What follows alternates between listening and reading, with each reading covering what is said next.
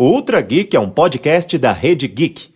Ouça este e vários outros podcasts em redegeek.com.br.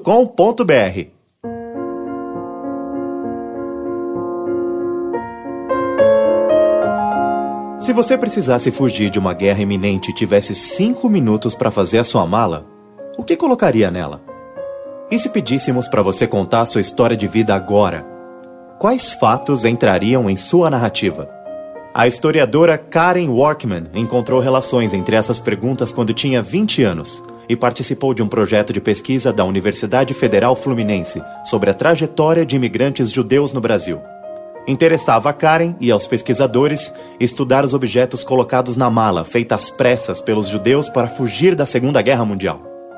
Esse momento de escolha crucial representava uma amostra sobre o que cada um atribuía significado. Uma escolha que Karen percebeu depois é que fazemos permanentemente ao selecionar o que fica registrado em nossas memórias. Foi com esse fascínio sobre a construção individual de nossas narrativas que a pesquisadora decidiu criar, no começo dos anos 90, o Museu da Pessoa um museu virtual de histórias de vida. A ideia do museu está baseada na premissa de que a trajetória de cada indivíduo deve ser considerada um patrimônio cultural da sociedade.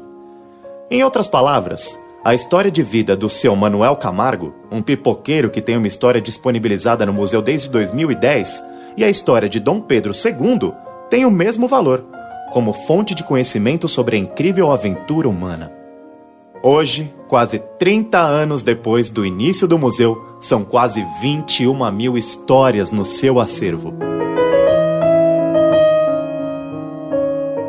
O episódio de hoje tem a apresentação de Tato Tarkan. A minha história daria um. eu já fiz cada coisa. Se eu te contar aqui, você não vai acreditar, então eu não vou nem me dar o trabalho. e também de professor Mauri. Como que é isso, né? Como socialmente se impacta quando a gente tem um rompimento de história? Com a participação especial de Lucas Lara. Né? Então, se é uma coisa que eu aprendi com essas histórias, é você nunca sabe o que vai vir, pode ser e sempre é mágico. Os links citados durante o programa estão na publicação deste episódio em redegeek.com.br. Este é o Ultra Geek e o papo sobre memória começa logo após os recadinhos.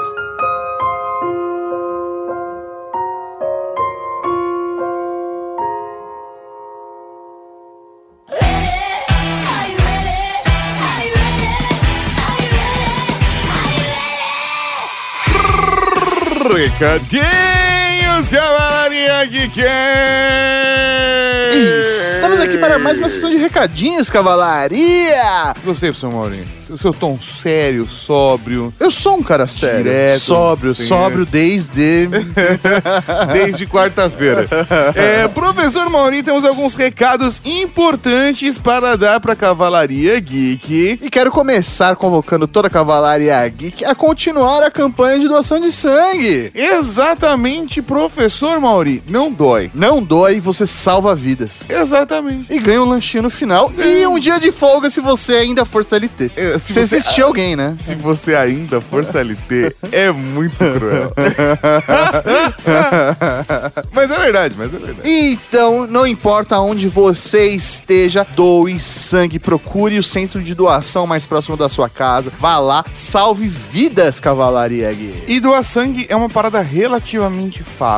Você precisa se informar do ponto mais próximo da sua casa. Provavelmente vai ser uma coisa assim, extremamente próxima, porque a maior parte dos centros de doação estão perto de onde as pessoas moram, né? É, isso aí, estão nos grandes centros. Exatamente, professor Maurício. Eu queria gravar um podcast sobre doação de sangue, sabia? Vamos fazer isso, professor Maurício. Está, está na pauta já. Digo agora, a equipe já anotou, tá na pauta. Tá na pauta? Tá na pauta, já tá, tá aqui anotado. Professor Mauri tem um recado muito importante também. Não é tão importante quanto doação de sangue. Mas é quase lá. Mas é quase lá. Você pode participar da lista de aniversariantes do mês da Cavalaria Geek. E para isso é muito fácil. É só entrar em redegeek.com.br barra aniversário. Você se cadastrando, você no mês do seu aniversário pode receber um grande e um belíssimo parabéns lá no saque and receber um presentinho na sua casa. Olha só, presente físico, não é um presente digital. Não, não É físico. foi, foi feito especialmente pra você. Mais uma coisa coisa muito importante, quando você estiver finalizando ali o cadastro, por favor, permita que nós possamos mandar e-mails para você. Porque assim, quando tiver eventos na sua cidade, ou no seu estado, ou no seu país, se você mora fora do Brasil, ou ainda se tiver uma promoção especial e a gente raramente manda e-mail, a gente só vai mandar se realmente for importante. Vai lá, permita pra gente mandar o máximo de e-mails possíveis pra você. E nossa campanha de divulgar o Ultra Geek para três amiguinhos 15. continua. É isso. Continua, seu Tato Tarkan. Então, Cavalaria Geek, pega o smartphone do seu amigo, assine a Rede Geek no aplicativo de podcasts dele, ou se ele não souber o que é um podcast, baixe o nosso aplicativo,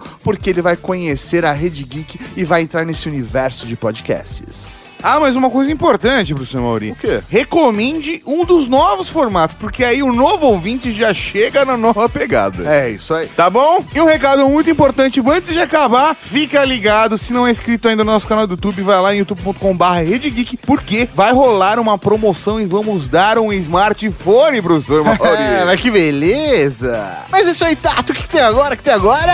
Agora tem podcast, podcast, podcast. Podcast.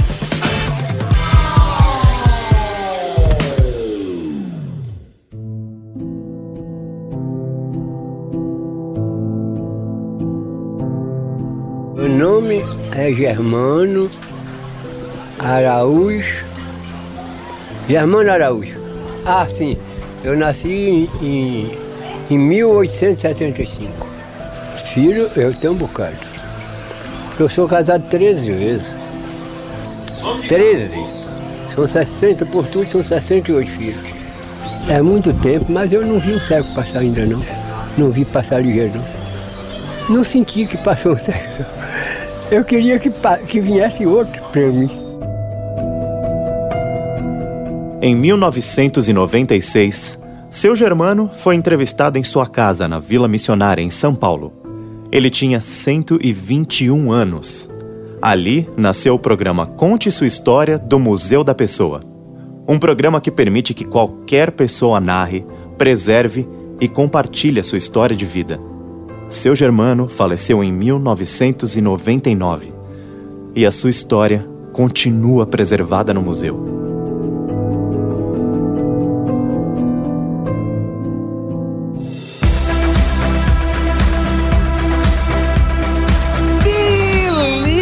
Beleza! Estamos aqui hoje para falar de memória. Sim, senhor Tato Tarkan, temos um episódio especial para contar a importância dessa memória, a importância de contarmos história, contarmos a nossa própria história e, acima de tudo, registrar para a história, né? Ah, pensei que você estava falando da memória, memória mesmo, de onde eu deixei minha chave, mano. Não, para isso a gente tem tecnologia, cara, para Ah. lembrar a gente de onde estão as coisas. Mas para o programa de hoje nós trouxemos aqui Lucas Lara, historiador. Por favor, Lucas, se apresente. Olá a todos os ouvintes, eu sou o Lucas Lara, eu sou historiador de formação, também com mestrado em História Social e atualmente eu sou coordenador de museologia do Museu da Pessoa. Cara, bonito esse cargo aí, velho. Você viu? Interessante. Mas acho que pra começar mesmo, né, já que você falou do Museu da Pessoa, por favor, explica pra gente o que é o Museu da Pessoa. O Museu da Pessoa é um museu bastante peculiar, digamos assim. Para vocês terem uma ideia, ele é um dos primeiros museus virtuais do mundo, né? O Museu da Pessoa ele é de 1991 e se a gente for parar para pensar, nem existia internet ainda nessa época. Olha que é. loucura. Então- Ficava gravado em fita cassete? Pois é, trabalhava com CD-ROMs. Ah! Quem já denota a idade de Multimídia. cara aí, né? Você tinha que ter um kit multimídia da época. Exatamente. Mas o Museu da Pessoa é um museu dedicado ao registro, preservação e disseminação de histórias de vida. Então a gente tem um acervo de cerca de 18 mil histórias de vida de toda e qualquer pessoa interessada em manter a sua história preservada. Né? É um museu virtual, então temos uma plataforma onde qualquer um interessado pode ir lá contar a sua história, compartilhar a sua narrativa com o mundo inteiro. E, assim, é simples assim.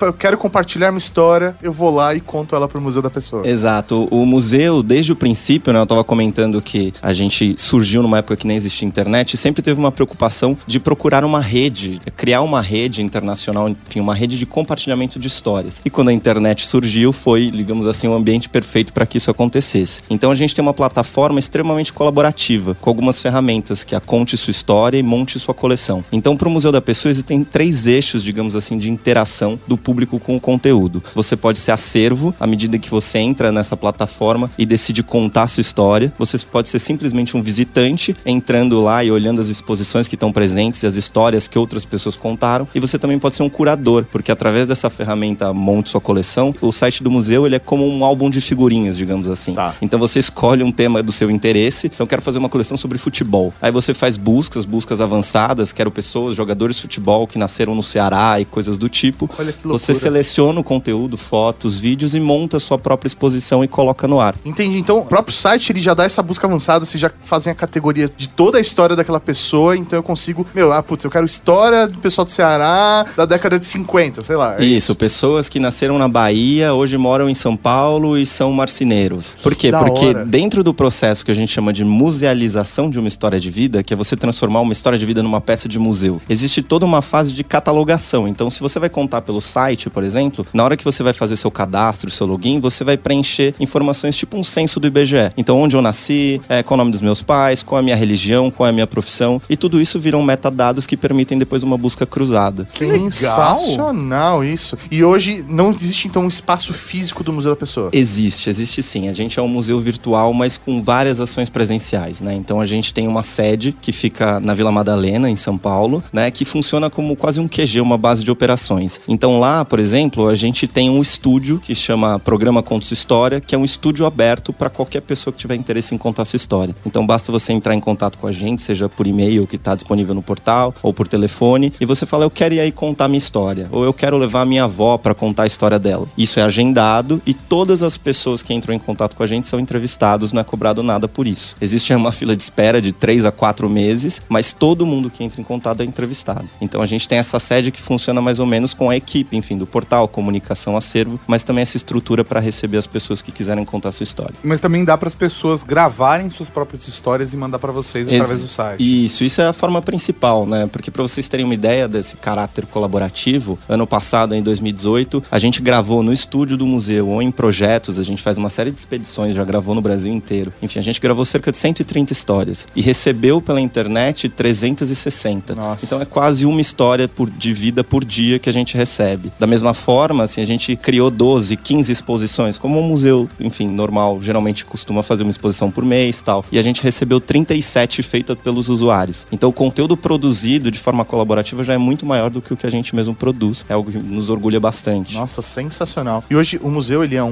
museu público, ele é particular? Ele é particular, ele é uma OCIP, né, que é uma organização social com interesse público, né, e o museu, eles, é, a sustentabilidade dele é toda baseada, enfim, de leis de incentivo, editais e mesmo prestação de serviços. Então tem várias, por exemplo, empresas, organizações e mesmo famílias que contratam o museu para ajudá-los a contar a sua história. E isso é feito sempre a partir da história de vida das pessoas. Genial isso, muito legal mesmo, porque é uma forma de você realmente marcar, né, até a vida da pessoa que tá contando. Eu acho que não é só você deixar registrado para as próximas gerações, mas a pessoa que tá registrando a própria história deve ser de uma importância, ela deve se sentir orgulhosa, né? Então isso marca mesmo. É, a gente sempre diz que uma história de vida pode mudar seu jeito de ver o mundo, né? Nossa grande crença, digamos assim. E isso vem de uma coisa bastante empírica. Então eu posso dizer pra você, já fiz aí centenas de entrevistas e você aprende demais com as pessoas que você escuta. E todas essas pessoas de alguma forma saem transformadas de alguma forma, né? Sim. E dentro desse museu hoje tem algum horário de visitação? Então, por sermos um museu virtual, né, é, a nossa sede é a nossa plataforma, né? Então é um museu aberto 24 horas por dia em qualquer lugar do mundo. O que existe na nossa sede, digamos assim, na Vila Madalena,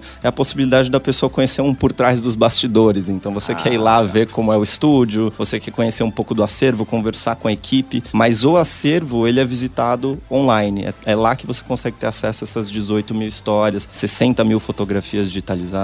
E todos precisam ser brasileiros ou não? Não, não. É, a gente já teve parcerias, tem parcerias com diversos outros países. Então já teve iniciativas do Museu da Pessoa nos Estados Unidos, no Canadá, em Portugal e em diversos outros países. O que acontece hoje é que a gente tem uma limitação é, da plataforma que ela está em português. Então isso Sim. dificulta, por exemplo, um chinês que quiser contar a sua história de vida. Mas a gente já fez diversos projetos é, relacionados com o Conselho Internacional de Museus e outras organizações para dar formações e, e captação de histórias em outros países também. Mas aí o que acontece? Vocês estão registrando uma porrada de imagens, dados, pra onde vai? Tudo isso fica acessível no site o tempo todo? Todas essas. Quantos arquivos, quantas entrevistas vocês têm hoje no acervo total? Pois é, a gente tem mais de 18 mil histórias, esse conteúdo cresce diariamente, como eu falei pra vocês, né? Além disso, o mu- o museu tem uma metodologia, tem diversas metodologias, como eu tava comentando, como transformar uma história de vida em uma peça de museu, como trabalhar colaborativamente conteúdos de memória nas redes, é, como possibilitar que comunidades utilizem a gravação das suas memórias para a transformação social, enfim. Mas é, tudo isso gera um conteúdo da forma seguinte: as pessoas vão lá, contam sua história, chegam lá para gravar no estúdio do museu ou mandar pela internet. Além disso, elas enviam pra gente fotos. Então a gente sempre pede que a pessoa traga cerca de 10 imagens que ajudem a ilustrar quem ela é. Então tem pessoa que traz 10 fotos, enfim, dela brincando, 10 fotos de gatinho, 10 selfies, 10 fotos tiradas no último show que ela foi. Mas é sempre um processo de escolha da pessoa, porque isso nos ajuda a dizer quem é aquela pessoa. É como ela se enxerga ali. né? Exato, o mundo vai acabar amanhã, você tem que escolher 10 fotos que representem quem é você para que daqui mil anos um ET venha e saiba.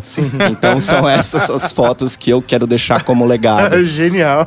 E aí todo esse conteúdo, ele é catalogado, né? No caso do conteúdo produzido pelo museu, pelos pesquisadores, é catalogado em fichas, mas quando as pessoas contam pela internet, elas preenchem essas mesmas fichas online. Tudo isso vai para uma base de dados do museu. Então a gente tem um CMS, né, que é um gerenciador de conteúdos, que gerencia todos os dados da nossa base. Então todas as informações da pessoa, da história dela, das fotografias que ela nos trouxe, fica tudo ali armazenado. Então isso permite que as pessoas consigam acessar esse conteúdo. Como a gente está falando de um museu aí que lida com audiovisual, é, o museu tem 28 anos, então vocês podem pensar que a gente está falando desde fitas Betacam, Hi8, disquete, Aham. MD, até hoje em dia fitas LTO e microfilmes, enfim, que a gente depositou no Polo Norte em, em- em fevereiro. Mas eu falo Como- Me conta essa história aí, peraí. peraí. Depositou no Polo Norte, não. Então, pensar na história do Museu da Pessoa é pensar no avanço dessas formas de se gravar, né? E a gente tem. Não, não existe virtualidade, digamos assim, que não tenha junto uma materialidade. Então, qualquer nuvem existe com um monte de HDs e servidores plugados em algum lugar. Da mesma forma, o museu virtual tem uma reserva com 20 mil mídias analógicas dos mais diversos formatos. E a gente tem essa preocupação constante na migração dos suportes, né? Porque aí você tem um disquete, daqui 10 anos esse disquete não lê mais em lugar nenhum. Sim. Você tem um software que daqui 10 anos ninguém consegue ler. Então o museu está nessa busca constante de migração de suportes. E o nosso último passo foi, para além da mídia de preservação, que é mais utilizada hoje, que é a mídia LTO, né? A gente começou a trabalhar com uma empresa norueguesa chamada Pico, que é uma empresa especializada em preservação de alta segurança. Então, eles desenvolveram um filme, que é, um- é uma película, parece um, um microfilme, mas ele é de um, um tipo de plástico, que ele resiste a fogo, resiste a... Eles fizeram, inclusive, testes com radiação gama, então é a única... Caramba! É a única mídia que resiste a uma explosão nuclear, por exemplo.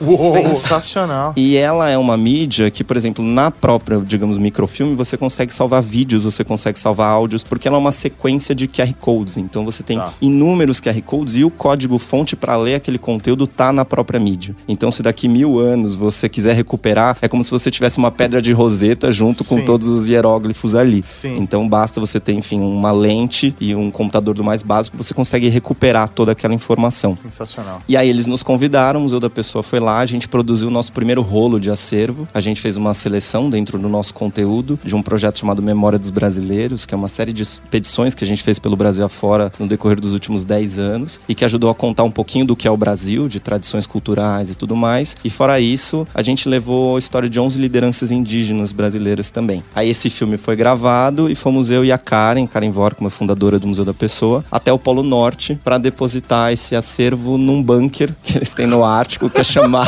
que é chamada de Biblioteca do Apocalipse. Que nome genial! Muito bom! Então a ideia é que se de repente o Trump ou o Putin de- decidem apertar o botão errado, então é, é como uma arca de Noé de tudo aquilo que a humanidade deseja manter como legado. Então essa empresa ela convida é, museus, instituições do mundo inteiro para depositarem seus conteúdos lá. E aí fomos nessa cerimônia, tava a gente, a Agência Espacial Europeia, a Biblioteca do Vaticano depositando a Divina Comédia do Dante Alighieri, e todos eles encantados com esse acervo que o Brasil estava levando, porque é a primeira vez que era um acervo de pessoas depositados, digamos assim, considerado o mesmo valor de uma grande obra de arte Nossa. produzida pela humanidade.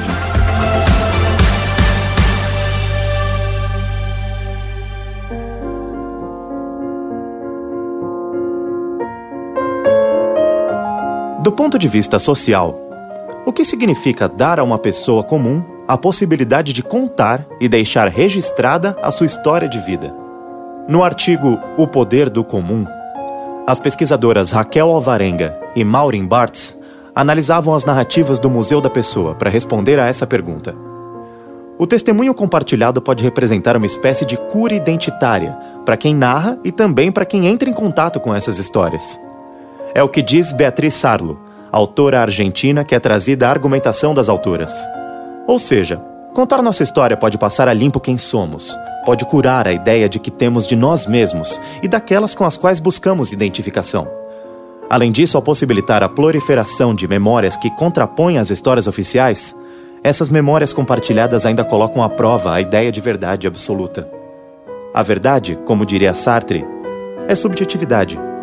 Compartilhemos então nossas subjetividades. Elas podem nos curar.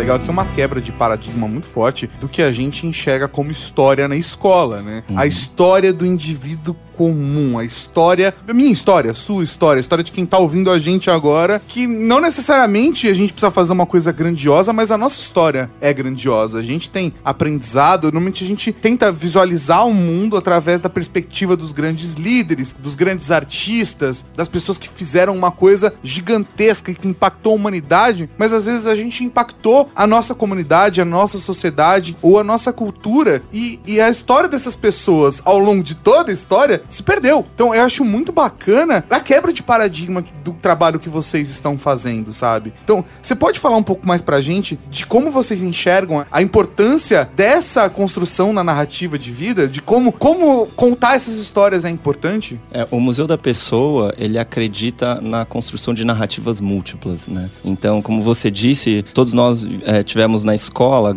isso vem mudando positivamente, é, pelo menos nos livros didáticos, enfim, mas todos nós tivemos na escola essa história marcada pelos grandes líderes, né? E você estuda um período pelo Getúlio Vargas, você estuda o Hitler, você estuda o Dom Pedro I, o Dom Pedro II, e pouco se sabe sobre o contexto das pessoas que viveram naquele período. E essas pessoas têm narrativas tão únicas e podem ensinar tanto pra gente quanto esses grandes líderes. Então, a ideia do Museu da Pessoa é que a partir do momento em que você grava é, a história de vida do máximo de pessoas possíveis que viveram aquele momento, é possível que você aprenda detalhes que nessa história oficial, digamos assim, ficariam de fora, né? Então, por exemplo, quando a gente está estudando a Segunda Guerra Mundial, o Museu da Pessoa tem uma série de coleções, exposições disponíveis de pessoas contando do dia em que ouviram falar que a guerra tinha acabado pelo rádio, ou daquele pracinha que foi lutar em Monte Castelo. E todas essas narrativas individuais acabam dando um pano de fundo muito mais profundo do que aquela história oficial de documentos que a gente tem.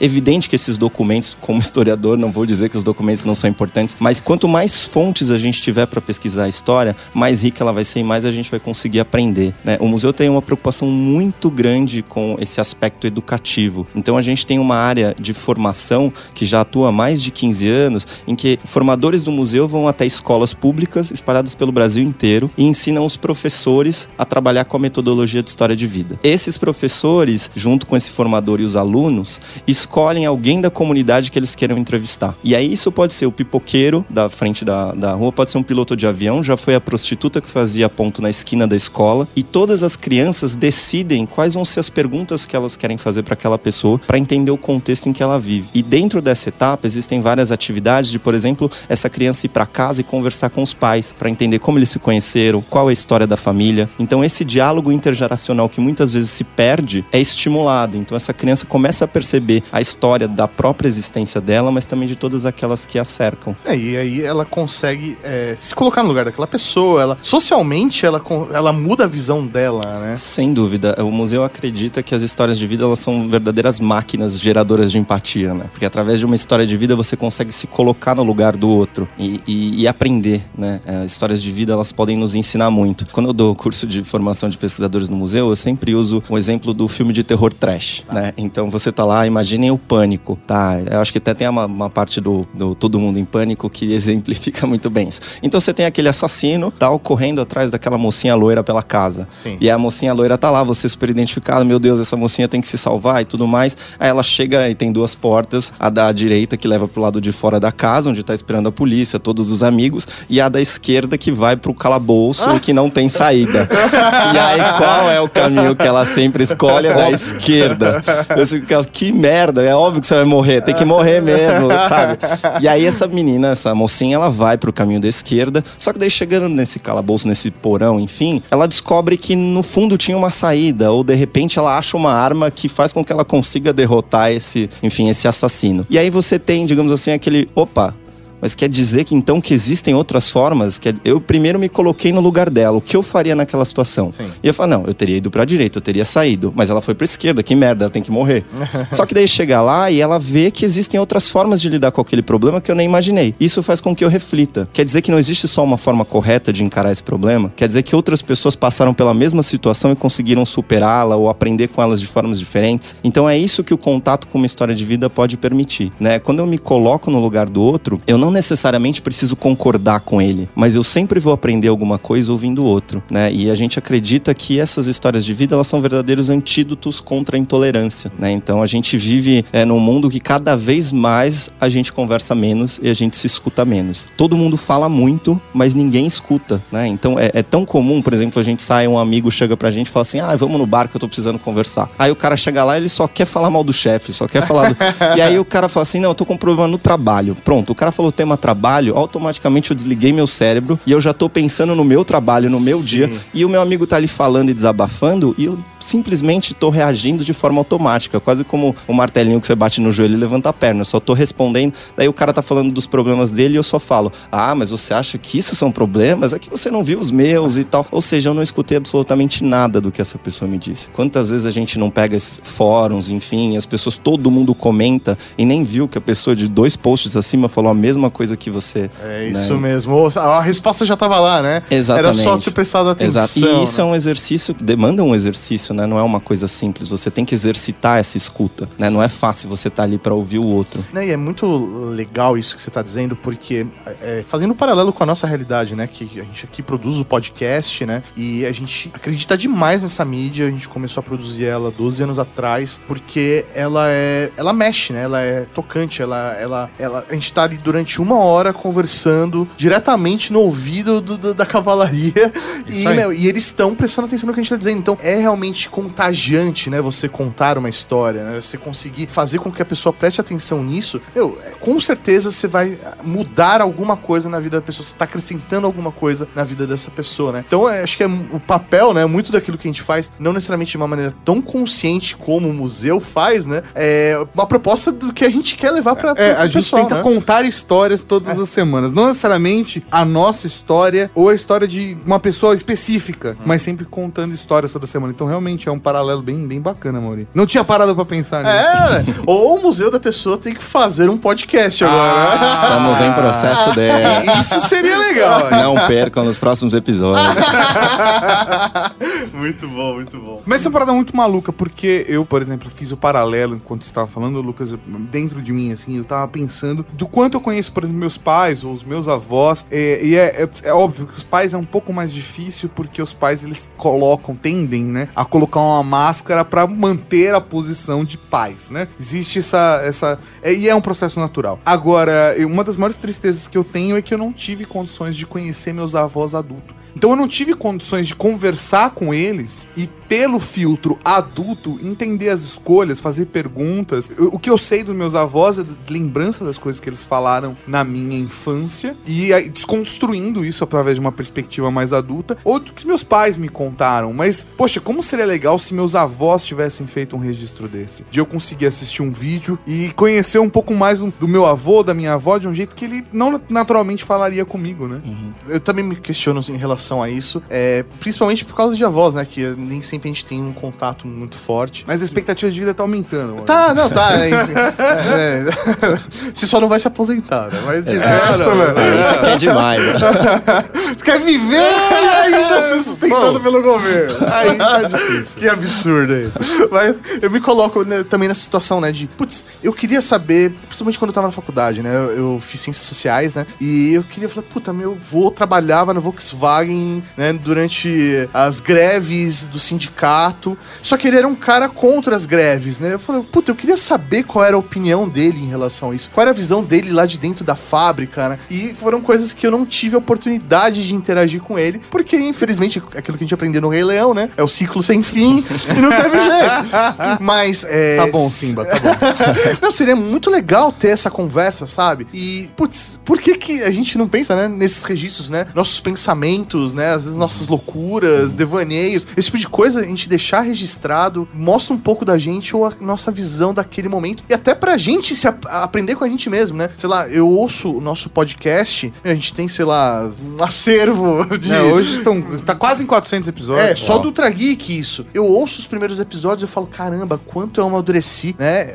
Meu, sei lá, o professor Mauri de 10 anos atrás era um cara machista, né? É um cara que, puta, eu não, sou ele hoje, né? Uhum. Eu evoluí, eu melhorei, né? Então, eu acho que faz parte até daquilo estar lá e mostrar pra mim mesmo o quanto eu amadureci, sabe? Sim, essas narrativas e mesmo esses podcasts antigos acabam sendo um retrato de quem era o Mauri naquele momento, É, né? isso aí. Então, por exemplo, as pessoas vão hoje contar o seu depoimento. Eu vou lá, entro no estúdio do Museu da Pessoa e eu sou estimulado. Então, a gente tem um, um- um roteiro padrão de perguntas que vai desde o seu nome, local e data de nascimento até sonhos para o futuro. As entrevistas ali gravadas duram cerca de uma hora e meia, mas eu já fiz entrevista de mais de sete horas, entrevista de 15 minutos, com o mesmo roteiro. Vai muito da interação entrevistado e Ah, entrevistador. se pegar pessoas que gostam de falar como eu, aí fodeu, né? Exato. É aquela coisa assim, seu nome, olha, depende. Que, como eu me chamo, como tá no documento. Exato. Que minha irmã me chama, você entendeu? Aí, de repente, cara, são quatro horas só de nome. É, exatamente. Você pergunta o que você gostava de brincar na infância, alguém fala, eu jogava bola, e o outro fica 45 minutos falando sobre a infância. Então vai muito de cada um. Mas como eu tava dizendo, então você vai lá e eu gravo o meu depoimento naquele dia, estimulado por perguntas que um pesquisador me fez, ou a partir do conteúdo que eu fui digitando ou mandando por vídeo no museu. Na semana que vem, se eu fosse fazer o mesmo processo, são coisas diferentes que estão mexendo comigo ali. Eu posso ter tido um dia de merda e, sei lá, eu esqueci de pagar o cartão de crédito e eu tô com aquilo na cabeça, ou então eu briguei com meu irmão e essa. E aí, quando eu for falar da minha relação com meu irmão ou qualquer coisa, tudo isso vai afetar as histórias, as narrativas que eu vou produzir. Meu irmão é um merda.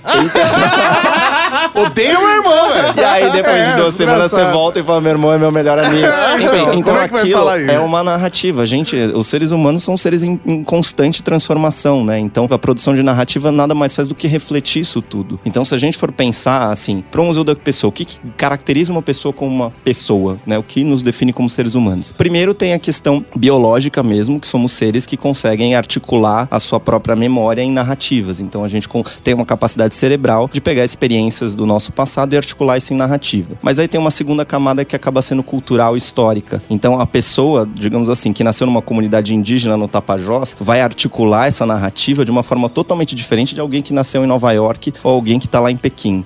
Cada um vai ter uma forma muito peculiar de contar a sua narrativa, de, enfim, é, expô-la ao mundo. Mas ainda mesmo dentro de uma comunidade de indígenas no Tapajós, cada um vai contar a sua história de uma forma totalmente diferente. Você vai para uma comunidade é, de pescadores na Bahia, embora todos eles nunca tenham saído dali, tenham passado a vida inteira ali, feito as mesmas coisas, cada um vai contar sua narrativa de forma extremamente singular. Então é isso que define quem nós somos, essa individualidade, essa capacidade de dar sentido à nossa vivência através de uma produção narrativa.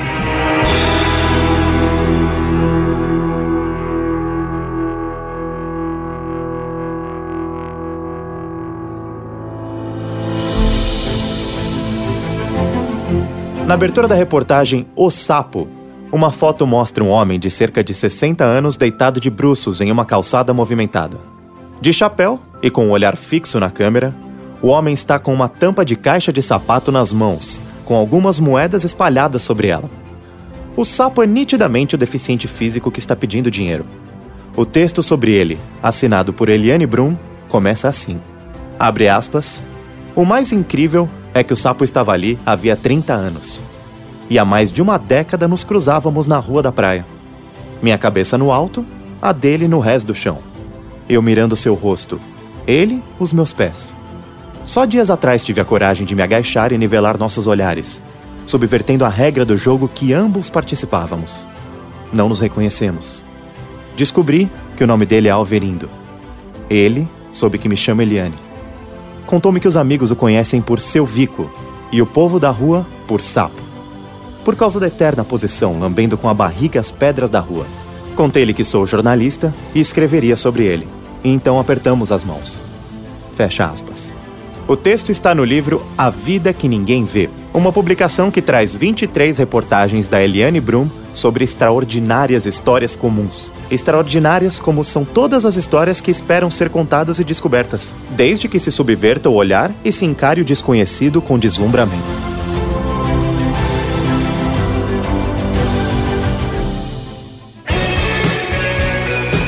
Lucas, existe algum projeto? Vou, vou- vou ser honesto com você. Eu me lembrei de um episódio de Simpsons. Tá.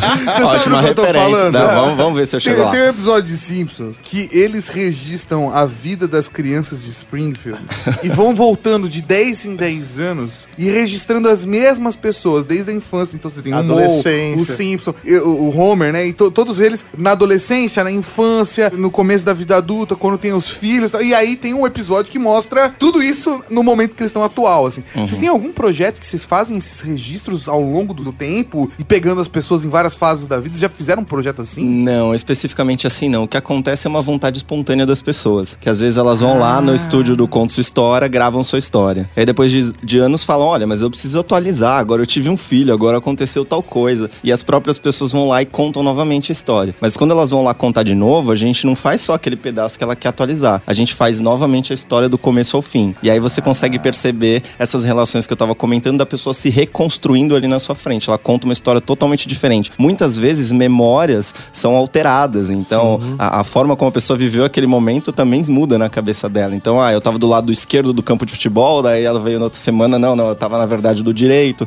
Pessoas que, sei lá, cobram escanteio e vão correndo pra área e cabeceia e faz gol. tem, tem de tudo. Mas nessa questão tem fatos Tem gente que nem engraçados. tava mais no jogo. É, Exato, mas tem gente, tem fatos engraçados, assim, dessa, desse processo de reconstrução depois de um tempo. Isso acontece bastante pela internet, que eu vou lá, conto a minha história. E aí eu vou lá e falo do grande amor da minha vida. E essa pessoa X foi o grande amor da minha vida, eu não consigo ver minha vida sem ela, tal, tal, tal, tal, tal. Daqui uns dois anos, essa pessoa não tá mais comigo. E aí, o que que acontece? Eu tô com a pessoa Y, e a pessoa Y vai, entra na internet e vê o meu depoimento e entra em contato com essa declaração de amor incondicional à pessoa X. E aí, cara? E aí a Como é pessoa que- entra em contato com o museu e fala, cara, me ajuda a te ajudar, assim, sabe? Você tem como dar uma editada e não sei o quê. E aí o que, que o museu faz? Óbvio que a gente tem essa preocupação documental, é uma fonte histórica que a gente está produzindo. Então a gente mantém a íntegra na nossa base de dados, mas é feita uma edição na, na- naquela versão que vai aparecer para o público, sempre com informe. Esse trecho foi alterado a pedido do autor. Porque já teve casos que depois esse cara terminou com a pessoa Y e voltou com a pessoa X. Então. Nossa, É uma novela mexicana. Somos seres em constante, enfim, transformação. Mas né? vocês fazem, tipo, uma chantagem do tipo, ó, não, beleza, a gente tira do ar, mas tem que gravar um novo depoimento. Ia ser da hora, porque aí você tem uma pessoa que só grava depoimentos. né? Ao longo de 50 anos, tem 40 depoimentos daquela É pessoa. uma boa, vou anotar. E aí, no caso, por exemplo, a pessoa foi lá e regravou a história novamente. As duas são mantidas. Sim. E aí você consegue saber que as duas são da mesma pessoa? Sim, tipo- é, a forma de busca, né? A gente trabalha com o conceito de entidades, digamos assim. Então a história é o central. Essa história é de uma pessoa, a essa história estão atreladas fotos, estão atrelados vídeos.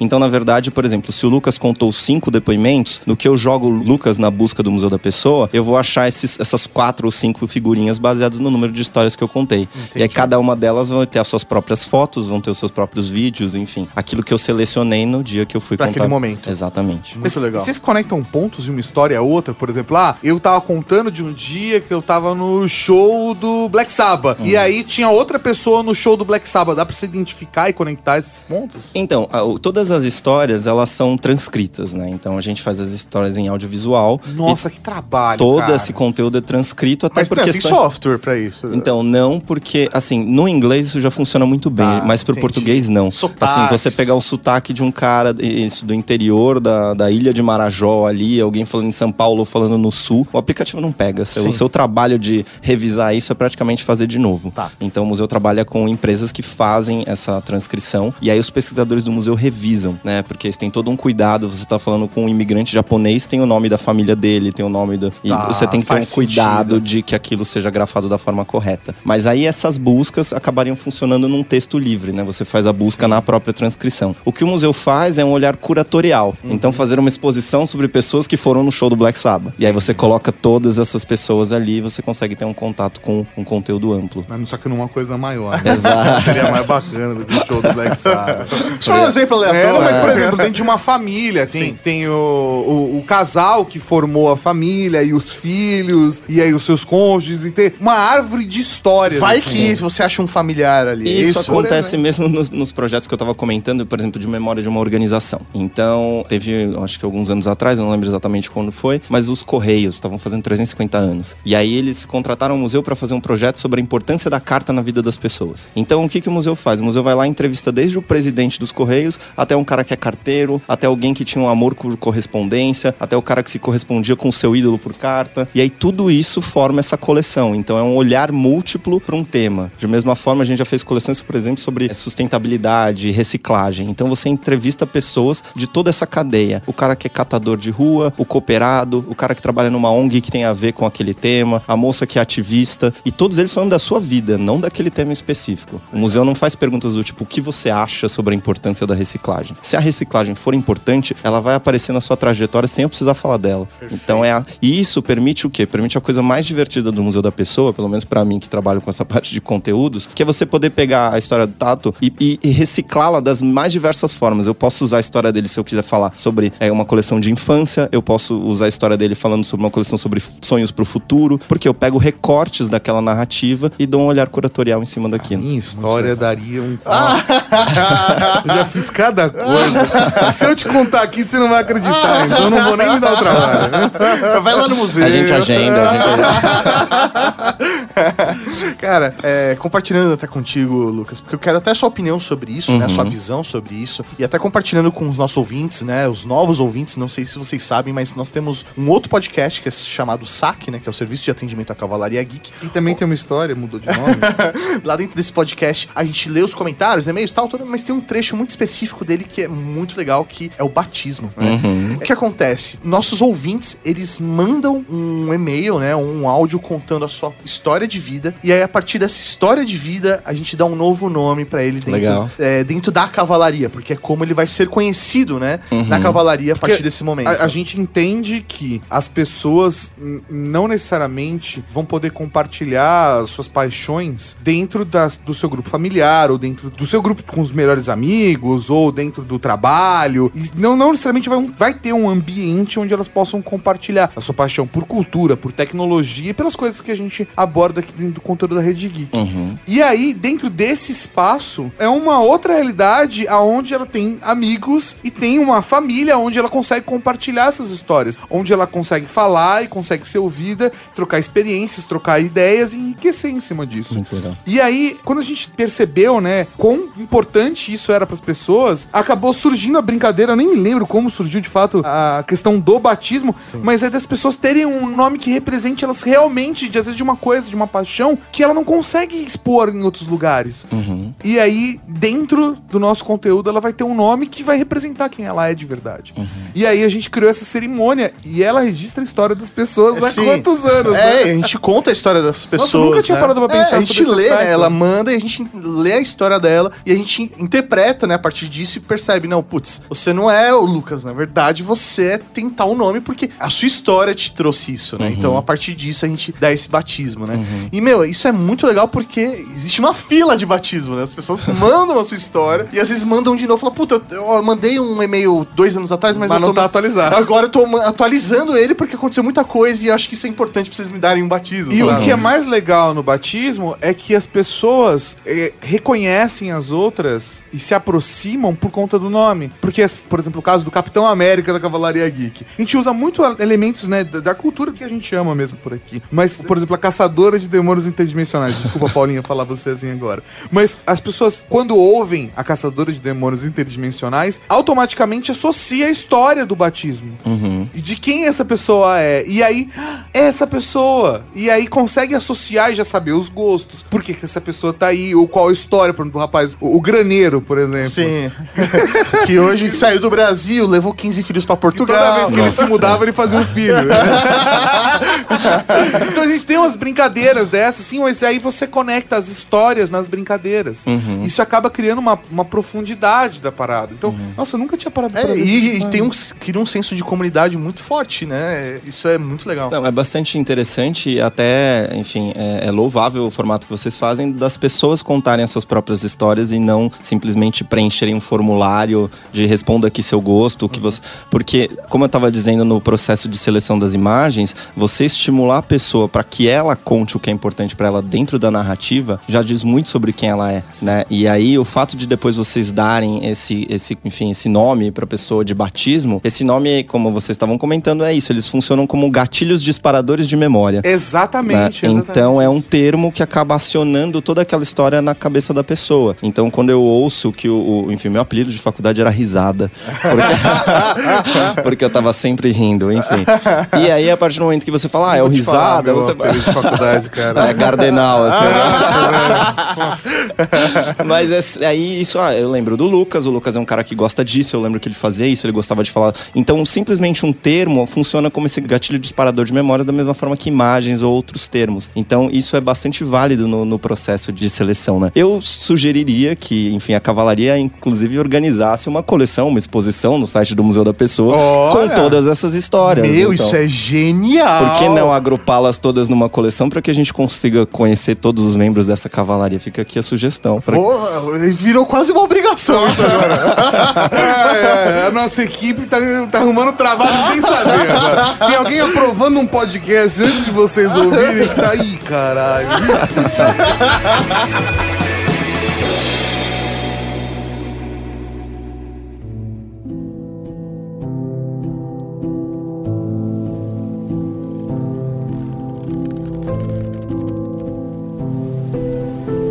Minha bisavó tinha 5 anos quando embarcou da Itália para o Brasil com seu pai e com sua mãe. Na viagem, a mãe dela escorregou em uma das escadas do navio, bateu a cabeça e morreu na hora. Sem grandes cerimônias, o corpo da minha tataravó foi jogado ao mar. Foi assim que meus ancestrais chegaram por aqui. Meu tataravô, o italiano viúvo, casou com a primeira mulher que conheceu, uma portuguesa muito brava, mas que topou cuidar da menina órfã enquanto ele trabalhava. Foram anos duros até que a minha bisavó chegou aos 11 anos e o meu tataravô resolveu se separar da portuguesa mal-humorada para seguir sozinho com a filha. Anos depois, a minha bisavó se casou e teve 11 filhos. Entre elas, minha avó, mãe da minha mãe. Minha bisavó nunca se separou do pai dela e cuidou dele até o dia de sua morte. Eu não conhecia minha bisavó e isso é tudo que eu tenho sobre ela. E desde que conheci a sua história, nos conectamos. Eu nem sei quantas vezes eu já me sentei com ela e com seu pai na proa daquele navio. Juntos, nós olhamos o mar sem fim e eu digo a eles que de algum jeito, algum dia, tudo vai ficar bem.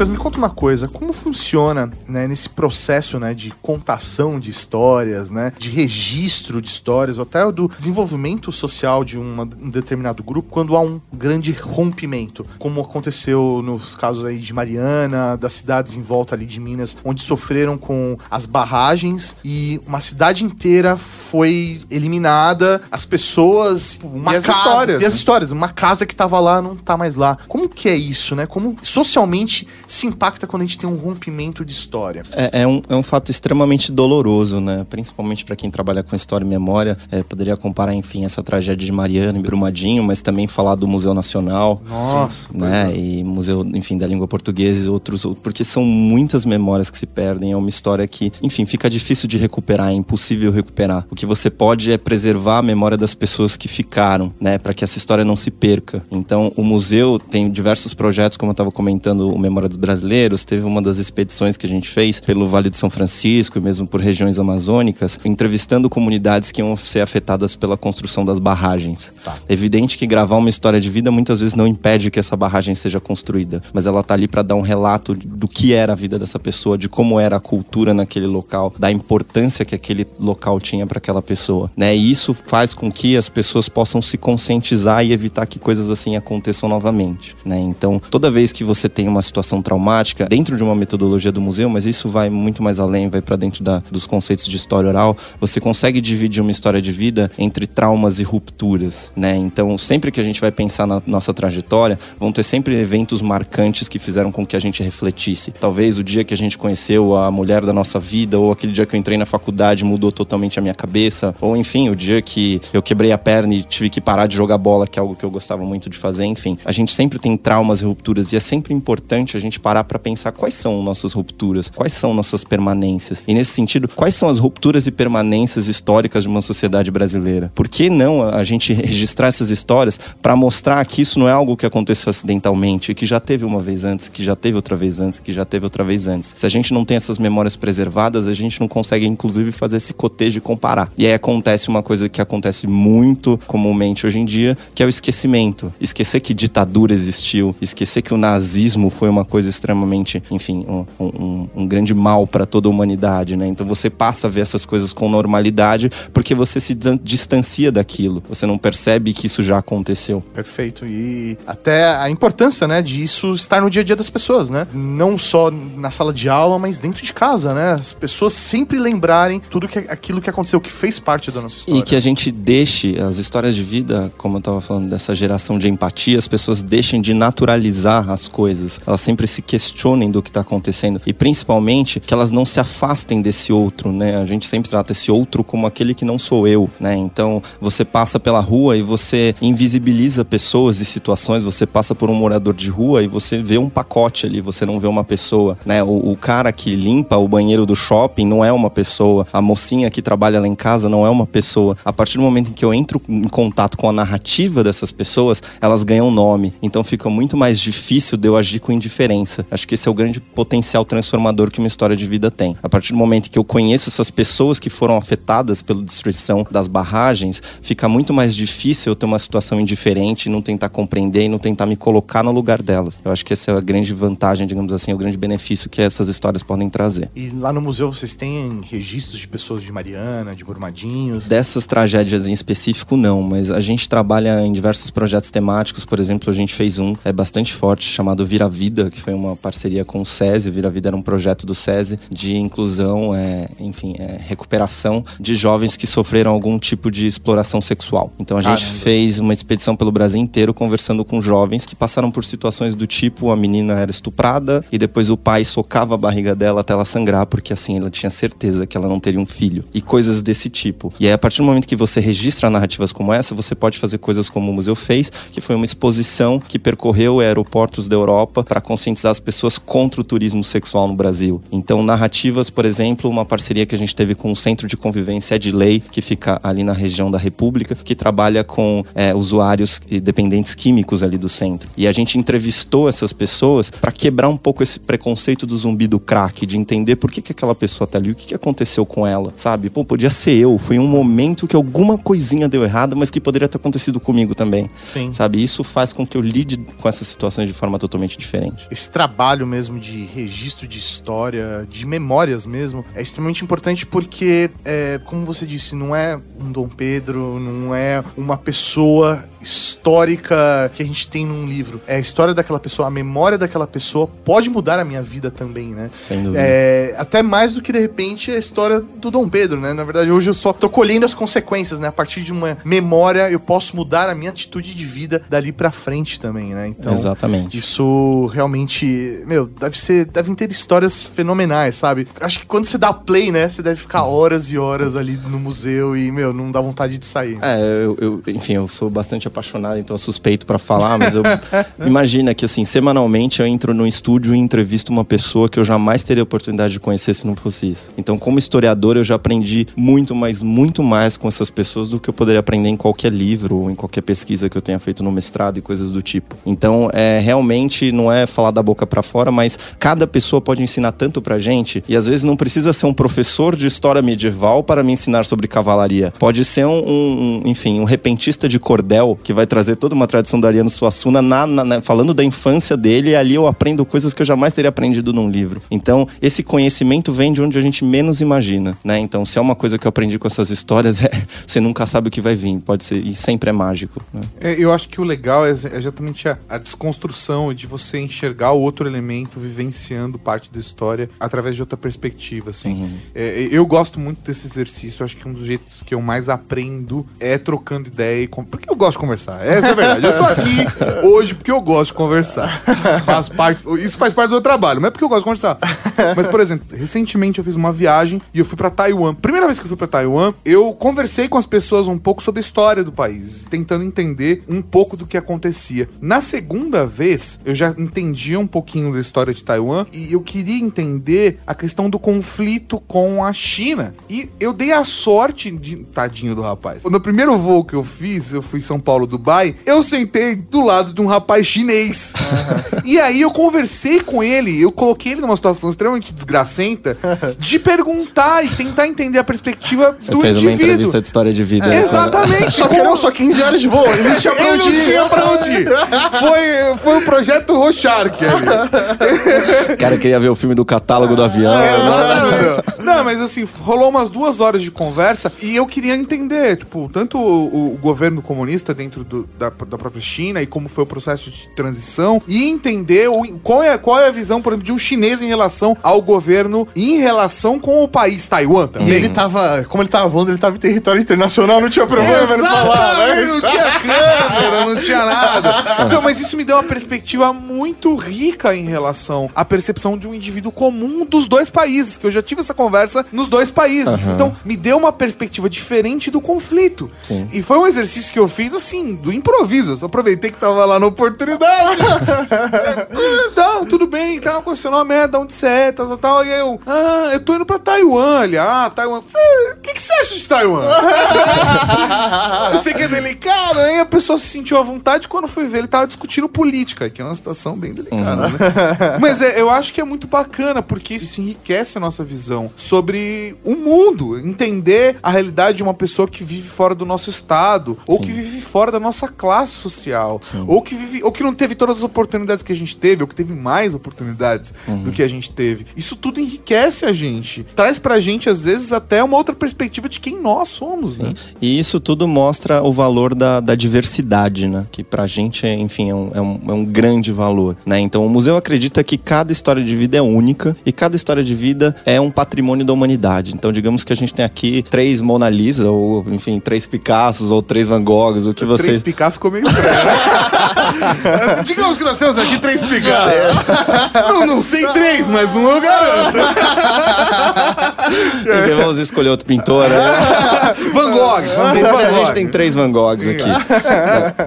Então, se a gente levar em conta que temos aqui três pessoas que são únicas e três pessoas que são extremamente valiosas, são patrimônios, a gente tá falando que a gente tem aqui três pessoas totalmente diferentes, ou seja, são únicas. Sendo assim, é normal ser diverso. A diversidade é a normalidade. Sim. Já que somos todos únicos. né? Então, trabalhar a diversidade, promover a diversidade, valorizar a diversidade é uma coisa extremamente importante.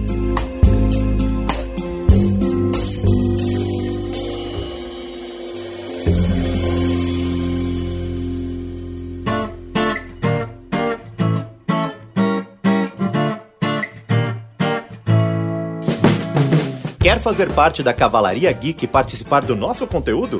Compartilhe com a gente a sua opinião em áudio pelo WhatsApp 11 98765 6950.